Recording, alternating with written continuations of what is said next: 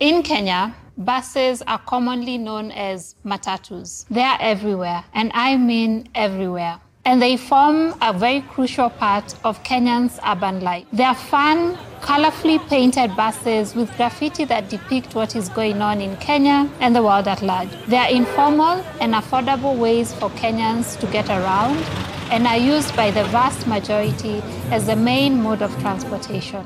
But they have a couple of flaws. They can be a bit too loud, drive on the wrong side of the road to avoid traffic, and can be inaccessible for women, children, and people with disabilities. Back in the 90s, my family was in the matatu business and ran a popular graffiti matatu called Gridlocked. Gridlocked was an American black comedy film starring the popular rapper Tupac Shakur. My uncles loved Tupac, and as a result, I can still sing along to most of his songs. Seven years ago, I stepped into the family business, and I brought a twist with me, a feminist perspective. And this is what informs this perspective. Women all over the world face sexual harassment while using public transport. In Kenya, 88% of women have experienced harassment while using public transportation. Unfortunately, we Kenyans are not alone. In a 2014 study conducted in the US, public transportation was the second most common place for street harassment. This percentage is even higher in Cairo, Egypt, where a whopping 95% of women have experienced harassment while using public transportation.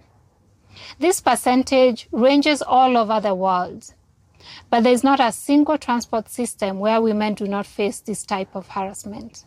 This leads to a massive financial loss for women, more commute time as they try to avoid dangerous routes, and eventually they drop out of a system that isn't built for them and doesn't cater to their travel needs.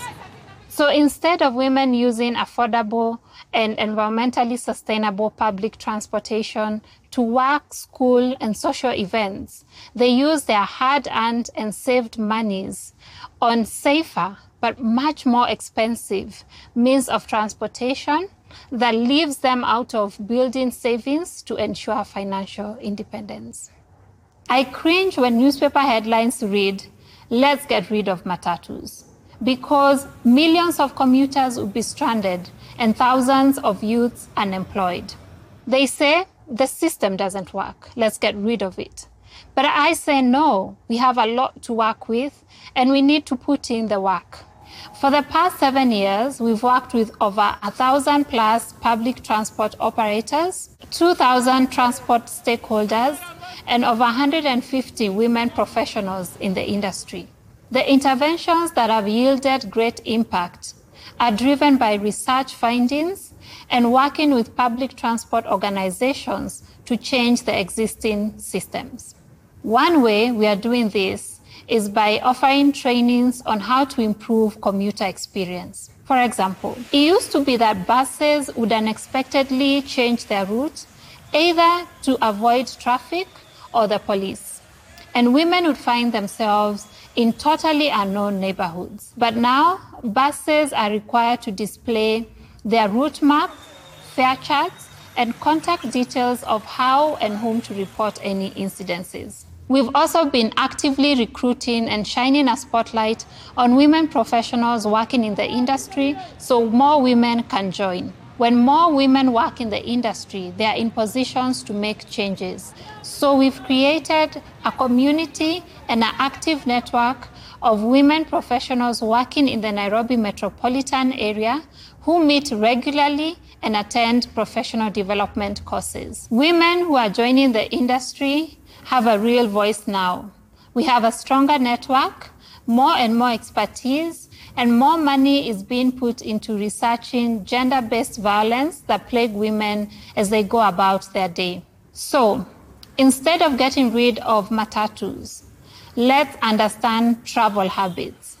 Let's train on how to improve commuter experience. Let's change behavior. Let's train on and adopt sexual harassment policies. And let's hire a more diverse workforce.